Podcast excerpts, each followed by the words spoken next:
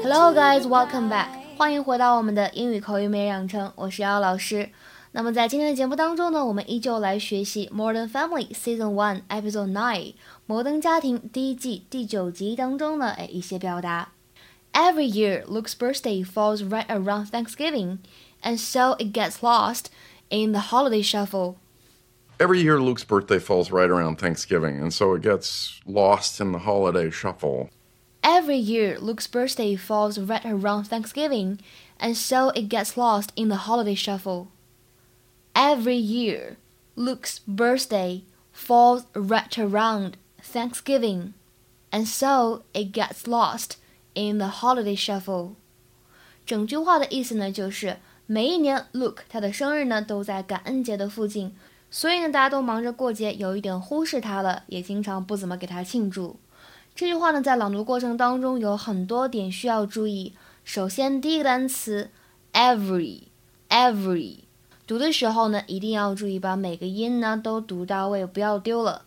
every，every，要把这个摩擦音读出摩擦的感觉来。这个 birthday 当中呢，有一个咬舌音，一定要咬住舌尖去发音。for 这里的话呢，长元音的 o，注意呢不要读成双元音的 ow。并不能读成 foul。最后这个单词 shuffle，shuffle 当中有一个口型比较小的短元音啊，注意一下。There he is. Big day's coming up. What do you want for your birthday, big dog? It's okay, I'm good. Come on. Sky's the limit. Dream big, my boy. Well, I guess I could use a belt. A belt. Yeah, you're right. I don't need it. Extension cord works pretty good. Every year, Luke's birthday falls right around Thanksgiving, and so it gets lost in the holiday shuffle. 在这句话的学习过程当中呢，我们有几点需要注意。首先，这个 fall 在这里应该怎么理解？在这里的话呢，fall 它明显是一个动词，但是却也不表示掉落或者坠落。While here, fall means to come at a particular time or happen in a particular place，表示发生、到来这样一个意思。 For example，我们来看一下下面这两个例句：Easter falls late this year. Easter falls late this year. 复活节呢，今年来的比较晚。再比如说，My birthday will fall on a Friday this year. My birthday will fall on a Friday this year. 今年我的生日将会在一个周五。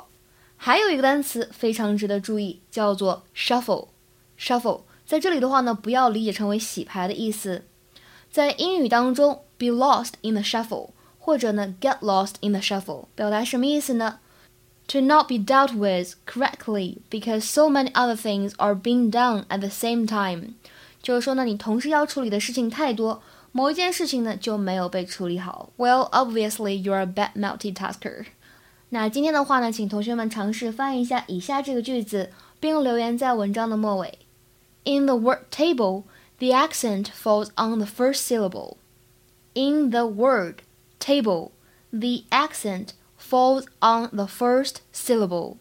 这句话什么意思呢？欢迎各位同学踊跃留言。Okay, that's all for today. 咱们今天的话呢，就先讲到这里了。See you guys tomorrow. 明天再会。